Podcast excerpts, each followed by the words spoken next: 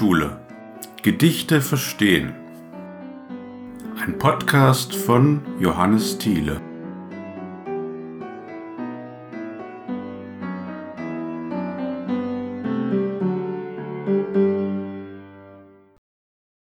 Herzlich willkommen zur heutigen Folge des Lyrikschule Podcasts.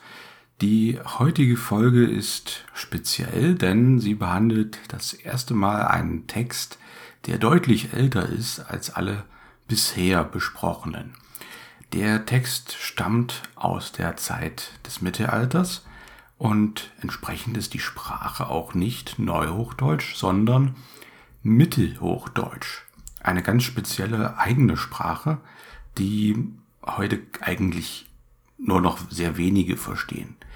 Wer allerdings Germanistik äh, studiert hat, und das haben Deutschlehrer ja, der muss sich zwangsweise mit dem Mittelhochdeutschen auseinandersetzen. Und ein guter Deutschlehrer kann Mittelhochdeutsch lesen und übersetzen und natürlich auch in den Kontext setzen. Ich möchte den heutigen Text zunächst daher auch auf Mittelhochdeutsch vortragen. Es folgt allerdings danach sogleich eine Übersetzung, eine Nachdichtung, muss man vielmehr dazu sagen, eine Nachdichtung ins Neuhochdeutsche.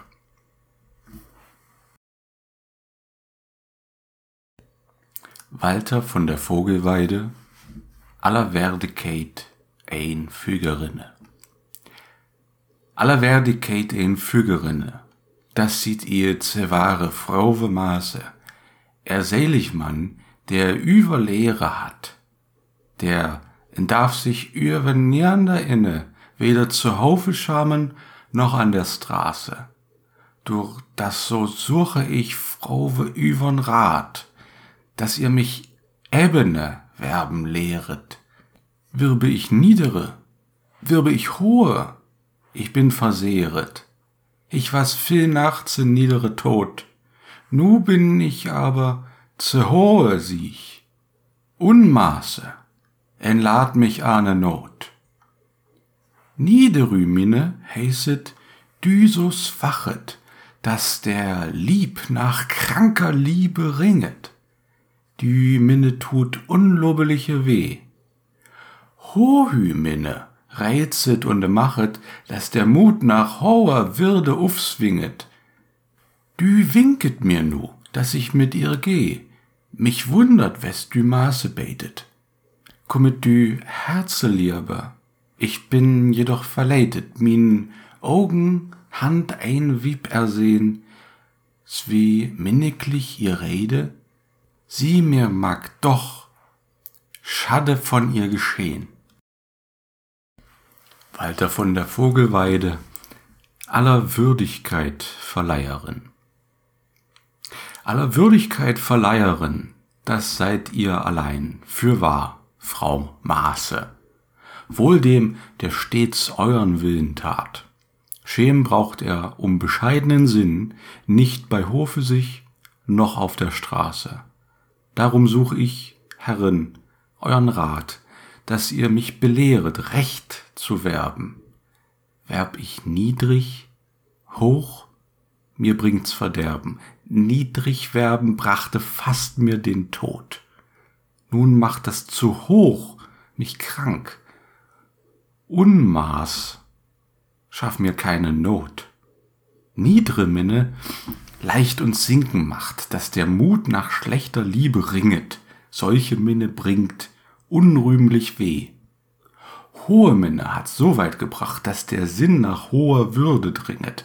Die lockt jetzt mich, dass ich mit ihr geh. Doch, Frau Maß, welch zögern Sinnen. Herzensliebe führt mich schnell von hin, denn schon hat mein Aug ein Weib ersehen, und wie lieblich sie auch spricht, leicht mag doch mir Leid von ihr geschehen.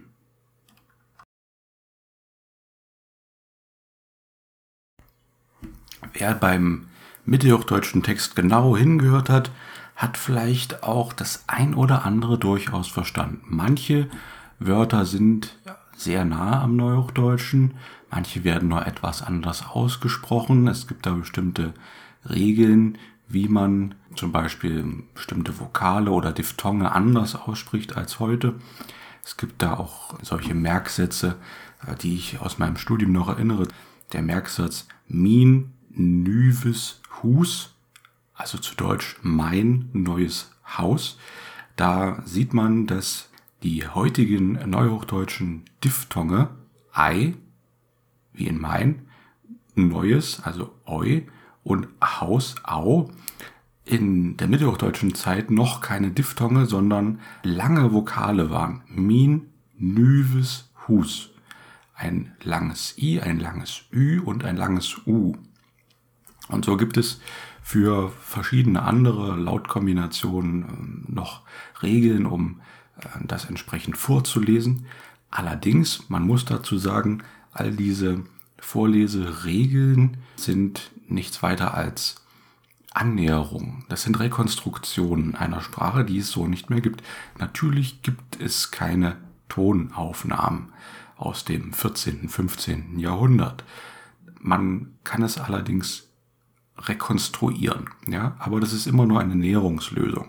Wie genau die Menschen damals gesprochen haben, wissen wir nicht. Zudem bin ich auch kein Experte für das Mittelhochdeutsche, deswegen ist meine Variante hier höchstwahrscheinlich noch nicht mal State of the Art. Aber trotzdem gut genug, um einen Eindruck zu vermitteln, wie diese Sprache damals geklungen haben mag. Was höchstwahrscheinlich auch noch ein wesentlicher Unterschied zu der damaligen Originalfassung gewesen ist, ist, dass ich das jetzt wie ein Gedicht vorgetragen habe. Im Mittelalter wird das allerdings höchstwahrscheinlich mit Musik begleitet gesungen worden sein. Das merkt man schon daran, dass einer der wenigen hm, Überlieferungsorte für diesen Text die sogenannte kleine Heidelberger Liederhandschrift ist auch bekannt unter dem Namen Codex Palatini Germanici. Und in diesem Codex wiederum findet man den Text aller Verdicate ein Fügerinne auf Blatt 5 Verso. So werden die Blätter bei diesen alten Handschriften angegeben. Es gibt einmal Verso, einmal Recto und es ist dann also immer äh, das Blatt Nummer 5 und hier Verso die Vorderseite. Recto wäre die Rückseite. Anders als heute wird also gezählt. Bei uns wäre ja die Vorderseite dann mit äh, einer Nummer angegeben und die Rückseite mit der folgenden. Bei mittelalterlichen Handschriften ist das wie gesagt dann etwas anders. Da werden die einzelnen Blätter durchnummeriert und angegeben, ob das die Vorder- oder Rückseite des Pergaments ist. Pergament natürlich war der damalige Schreibstoff Nummer 1. Die kleine Heidelberger Liederhandschrift ist datiert auf das Ende des 13. Jahrhunderts und zu dieser Zeit gab es Papier als Material noch überhaupt nicht in Deutschland. In Deutschland, wenn ich mich richtig entsinne, ist die erste Papiermühle in Nürnberg Ende des 14. Jahrhunderts datiert und erst dann äh, findet man nach und nach immer stärker den Beschreibstoff Papier. Aber vorher also alles immer nur auf Pergament und das war ein Hochluxusprodukt. Ja, immer wenn ein Buch hergestellt werden sollte, mussten vorher entsprechend viele äh, Pergamente hergestellt werden, also aus Tierhäuten, die gegerbt werden mussten in einem sehr aufwendigen Prozess. Noch dazu, jedes Buch war ein Unikat, handgeschrieben und entsprechend konnte man auch nicht beliebig viele Kopien davon in Umlauf bringen. Es musste immer wieder ein neues Buch geschrieben werden und das dauerte mitunter Jahre. Erst mit der Erfindung des Buchdrucks in der Mitte des 15. Jahrhunderts durch Johannes Gutenberg hat sich dieser Zustand dann natürlich geändert und plötzlich waren äh, viel, viel mehr äh, Exemplare ein und desselben Textes im Umlauf. Zu unserer Zeit war das allerdings noch nicht so. Und man kann davon ausgehen, dass auch dieser Text, äh, um den es heute gehen soll, in der Regel gar nicht aufgeschrieben wurde, sondern dass Minnesänger, also fahrende Künstler, ihn auswendig gelernt haben und dann zum Vortrag gebracht haben. In der Regel begleitet durch selbstgespielte Musik. Die andere Möglichkeit, dass sich jemand äh, tatsächlich hingesetzt und das gelesen hätte, gibt es vielleicht auch. Ja, das ist gar nicht auszuschließen. Allerdings war die äh, Alphabetisierungsrate damals verschwindend gering. Lesen konnte der Klerus und konnten einzelne Beamte am Hofe, im Einzelfall vielleicht auch einzelne Adlige. Der Großteil der Bevölkerung war allerdings nicht alphabetisiert, konnte nicht lesen und war also auf solche fahrenden Sänger angewiesen, um überhaupt mit Literatur in Berührung zu kommen. Dass uns dieser Text bis heute überhaupt überliefert ist, ist ein großes Glück.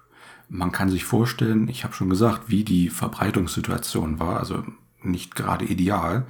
Man kann sich vorstellen, dass wenn dann überhaupt nur ganz, ganz wenige Überlieferungsträger vorhanden waren, dass es ein Glück ist, wenn einer es bis heute, also über sechs Jahrhunderte geschafft hat, erhalten zu bleiben. Nun aber zum eigentlichen Text. Ich habe diesen Text ausgewählt, weil er ein hervorragendes Schlaglicht darauf wirft, was Minne eigentlich für eine Konzeption zur damaligen Zeit gewesen ist.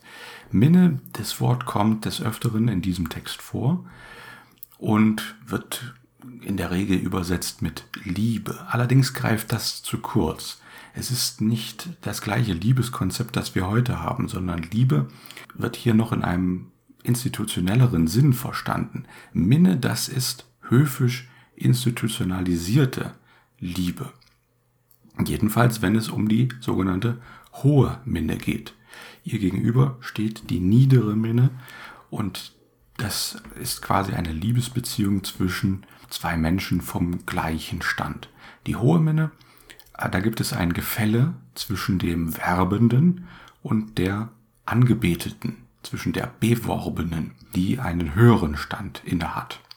Und es ist ein höfisches Spiel, ein, ein Ritual, kann man quasi sagen, dass Minnesänger diese hohe Minne zum Vortrag gebracht haben. Walter von der Vogelweide, wahrscheinlich der bekannteste Autor so gemeinhin, wenn es um das Mittelalter geht, thematisiert hier beide Formen und bringt noch eine allegorische Figur mit ins Spiel, nämlich Frau Maße.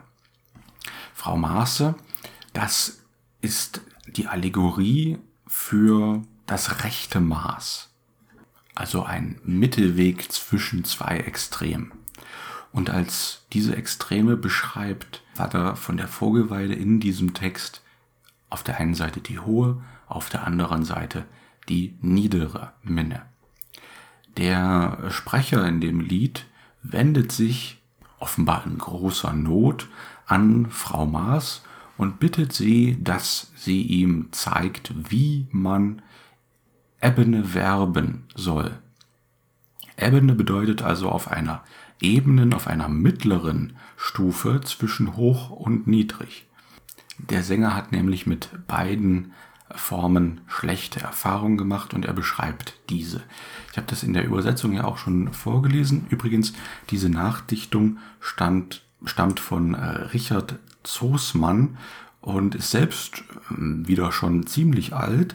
Zoßmann hat gelebt zwischen 1863 und 1934, entsprechend diese Nachdichtung irgendwann vom Anfang äh, des 20. Jahrhunderts. Ähm, Im Grunde könnte man hier schon wieder eine modernere Fassung noch einfügen, die vielleicht bestimmte Sachen auch anders übersetzt oder nachdichtet. Zum Beispiel, um das mal zu demonstrieren, was mir an dieser Nachdichtung nicht ideal erscheint, ist eine Stelle wie der dritte Vers bei äh, Walter von der Vogelweide, da heißt es, er selig Mann, der über Lehre hat. Er selig Mann, das wird bei Zoosmann übersetzt mit wohl dem, der, und das finde ich ganz korrekt, ja, also derjenige, der oder wohl dem, der ist gut damit beraten, sich stets nach der Lehre von Frau Maße zu richten. Zosmann übersetzt es allerdings so, wohl dem, der stets euren Willen tat. Hm, das ist eine freie Übersetzung. Er übersetzt hier die Lehre nicht direkt mit dem neudeutschen Wort Lehre, sondern er sagt Willen. Ich finde, hier könnte man durchaus näher am Wortlaut bleiben. Ein anderer Punkt gleich in der folgenden äh, Verszeile, da heißt es, der en darf sich über nieder inne weder zu Hofe scham noch an der Straße. Und da ist auch wieder so eine interessante sprachliche Besonderheit, dieses der en darf. Ja, immer wenn diese Vorsilbe n äh, vor einem Verb, hier insbesondere auch einem Modalverb, äh, steht, dann ist das eine Negation. Und Zosmann übersetzt das mit Schämen braucht er um bescheidenen Willen, nicht bei Hofe sich noch auf der Straße. Er übersetzt also dieses über, also euer, äh, mit bescheidenen Willen. Das trifft es im Grunde schon, denn dieser bescheidene Wille, das ist das, was äh, Frau Maße ausmacht, also das mittlere Maß. Man könnte es aber auch anders übersetzen. Zum Beispiel, Schämen braucht der sich nicht, der sich nach euren Tugenden richtet oder der sich nach eurer Lehre richtet oder der sich nach euch richtet, Frau Maße. Das wird ja aus dem Zusammenhang noch klar, dass es um sie geht. Aber diese beiden Stellen sind im Grunde in Ordnung. Eine für mich zu freie äh, Interpretation ist dann in der zweiten Strophe, wo beschrieben wird, wie ähm, gestaltet sich eigentlich die niedere Minne, wie gestaltet sich die hohe Minne. Und da heißt es bei Walter, niederü Minne heißet, die so swachet, dass der Lieb nach kranker Liebe ringet. So ist man übersetzt, niedre Minne leicht uns sinken macht, dass der Mut nach schlechter Liebe ringet. Und das ist für mich zu undeutlich. Das muss man klarer auf den Punkt bringen. Und dann könnte es vielleicht eher heißen, niedere Minne ist diejenige, die uns so schwach werden lässt, dass sich das körperliche Verlangen, also der sexuelle Trieb, sich durchsetzt, was in einem Verlust der Ehre resultiert. Dazu muss man die Sexualmoral des Mittelalters vor Augen haben. Jemand, der einfach seinen Trieben nachgibt, ist im Angesicht der Kirche kein guter Gläubiger, kein guter Mensch. Und das ist auch der Grund, warum äh, Walter hier die niedere Minne äh, kritisiert. Er kritisiert allerdings auch die hohe Minne. Und ja, warum? Sie ist kritikfähig, weil sie den Werbenden niemals die Erfüllung bringt. Das höf höfische Spiel ist ja nicht darauf angelegt, dass der werbende Minnesänger tatsächlich die angebetete äh, Frauwe, also die Dame von Stand, für sich gewinnt. Es ist darauf angelegt, dass es immer ein, eine Konvention, ein Spiel bleibt. Durch die Ansprache, durch das Flehen geradezu an Frau Maße wird aber deutlich, dass Walter hier einen Mittelweg sucht. Er beschreibt ihn leider nicht, aber er formuliert doch deutlich die Bitte, diesen Weg gezeigt zu bekommen, da die anderen beiden Varianten nicht erfüllend sind, da sie vielleicht sogar moralisch verwerflich sind. Und das finde ich an diesem Text so spannend, dass schon im Mittelalter eine solche Reflexion stattgefunden hat, dass schon im Mittelalter die Minne-Literatur, die Minne-Lyrik an sich thematisiert wurde und dass erst nicht erst viele hundert Jahre später stattgefunden hat von irgendwelchen Germanisten, sondern dass sich Walter von der Vogelweide als selbst ein Produzent von Minnelyrik mit dem Thema auseinandersetzt und die Schwachstellen hier ganz genau aufzeigt. Er zeigt genau auf, welche Mechanismen sind es, die Probleme bereiten.